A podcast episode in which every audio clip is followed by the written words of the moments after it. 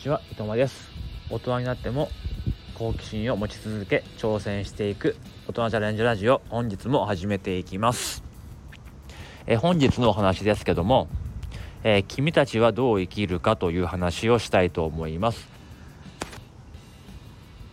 まああの映画の話ではなくてまあ、単純にね、まあ、どうね生きていくかという話をしたいと思うんですけどもまあ、なんでねこんな話をしようかっていうとですね、まあ、自分でも思うし、まあ、人からもねあの言われるんですけどもやっぱりいろんなことに焦りすぎなんじゃないかっていうふうに言われるんですよね。まあ、焦りすぎっていうかこう生き急いでる、うん、あれもしたいこれもしたい。すぐやんなきゃ。今日絶対やんなきゃ。みたいな感じですごいねあのいろんなことをすぐにやりたがってうんずっとこう動いてる。そんなことがぱ自分のね特徴としてあるんですよね。やっぱり生き急いでるんですよね。今このタイミングでやらなかったらもうあの次はないかもしれないとか本当にね大げさに言うともう今日このコーヒーを飲まなかったらもう明日自分は死ぬかもしれないし、えー、このコーヒーがね最後のチャンスかもしれないみたいなそんな感じでね結構生きてるんですよ。でこうなったのはにこうなったのにはもう明らかにこうねそのタイミングがあってそれはあの自分がこう心臓の手術をして死にそうになった死にそうになったというかあ死ぬかもしんないなっていうふうにあの思ったことがもう完全にここが分岐点なんですよね。うん。まあ、ちょっと不整脈で入院したことがあってですね、まあ、手術としては簡単なものではありました。太ももからこうチューブを刺してそこからずっとこう心臓までこのそのチューブをあの、まあ、巡らせていって不整脈が起こってる部分をこうチューブの先端でこうジュッとこう焼くっていう、まあ、アブレーションっていう手術があるんですけど、まあ、その手術をしました、まあ、それのおかげで、まあ、一応ね今は安定してて普通のね生活もできますし、えー、マラソンとかもね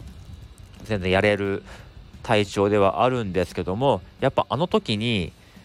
もしかしたら自分はもうここで死んじゃうのかもしれないっていうふうに思ったのと、まあ、そこで、ね、退院してからはもうあのもう1分1秒をこう ね無駄にしないように生きようというふうに思ったんですよね。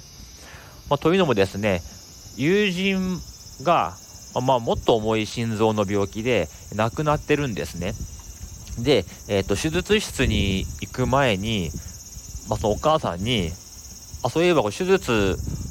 の日にあのなんとかっていう番組があるの番組の録画をねし忘れちゃったから、まあ、録画しといてあとこういう荷物が来るから受け取っといてよっていう風に言って手術室に入ってで結局そのまま亡くなっちゃったんですよね。そういうことがあったんですよ。まあ、あとですね、今、自分のあのお母ちゃんがですね、そう癌で入院しているんですね。で、癌が発覚したのが、えっと、7月だったんです、先月。子宮なんですけどもね。まあ、子宮を結局全摘する手術だったんですけど、まあ、癌自体はまちっちゃいってことで、まあ、そこはね全部摘出してあの、ま、体力も回復してえー、退院したんですけどもその後ちょっとまたまあお腹の方にばい菌が溜まっちゃってってことであのまあ、がんとは違う、まあ、胃腸炎みたいな感じになってもう一回入院してるんですよ。で、まあ、そっちの方が結構あの、まあ、重いらしくて、まあ、長期の入院になってしまいあの今回の、まあ、帰省するんですけどもちょっと会えないっていう状況になってるんですよ。であのお母ちゃんはあのまあ、ずっと健康体でもう入院したことがなかったんですけども、まあ、今回ねちょっとお腹が痛いってことで検査を受けたら子宮にがんがあると。66歳7歳ぐらいだと思うんですけど、うん、だからずっとそういう健康できて、まあ、急にねそういうがんになったり入院したりしなきゃいけないことになったりする。で帰ってくる孫にも会えないみたいな。そんなことがあるわけですよ。本当にねどうなるかわからない。ね前回ね帰省した時にだって次も絶対にね会えるもんだと思ってたはずなんですよね、まあ、僕もそうです。まさか帰省して帰省してるのに会えないなんてことが起こるのかみたいな。ねそんなことってやっぱりあるわけですよ。あとうちのおばあちゃんは94、5なんですけども、まあえー、と元気です。元気じゃないですね。元気です。でもやっぱりねあのいつ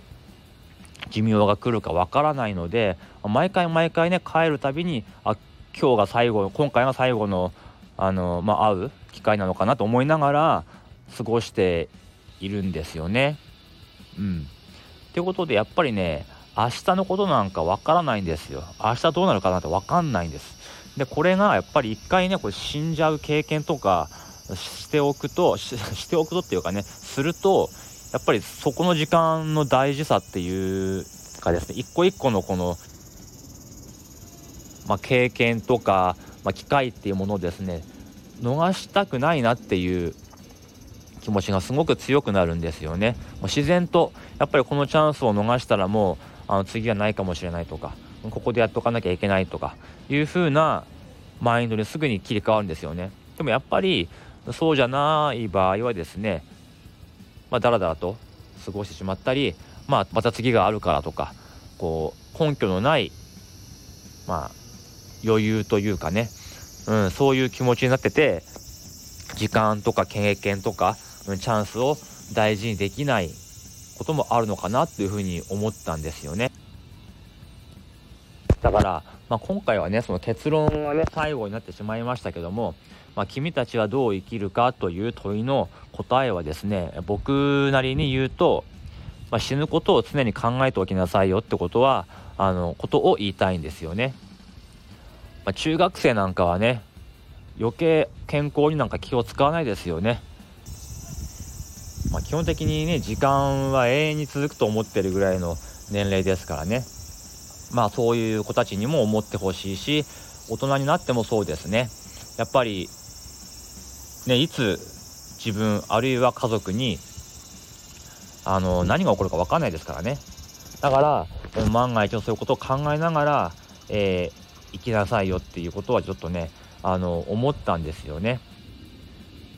この今回の自分のお母ちゃんのこの病気を機にねさらにその気持ちが強くなりましたね。まあ、今回の入院が入院でも会うのが最後なんてことは多分ないとは思うんですけどもでも分からないじゃないですか。ないと思うんですけどもね。っていうことでやっぱりそこは一回強く考えておかなければいけない。会っておける時に会っておかなければいけない。やれる時にやっておかなければいけないってことかなっていうふうに思います。でまあここからちょっと脱線しますけどもあの昨日ねヨガの本を図書館で借りてちょっとねヨガにもちょっと興味を持ち始めてるんですよね。やっぱりマラソンに出たいと思ってるサウナに入って、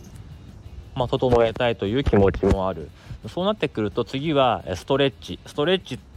からヨガみたいな。そんな流れがねちょっと今できつつあってやっぱりねあの、まあ、行き急いでますからやれる時にねどんどんいろんなことを挑戦してみようかなってことでちょっとねヨガもねちょっと深掘りしてみようかなっていうふうに思っているんですよね。うん。まあそんな感じです。まあせっかくね、あの、夏休み時間あるんですけど、まあこの時間も本当に自分が思った通りの時間で進むか分かりませんので、やれるうちにやっておこうかなということです。えっ、ー、と、またセミがね、また騒ぎ始めたので、今日はこの辺でおいとまいたします。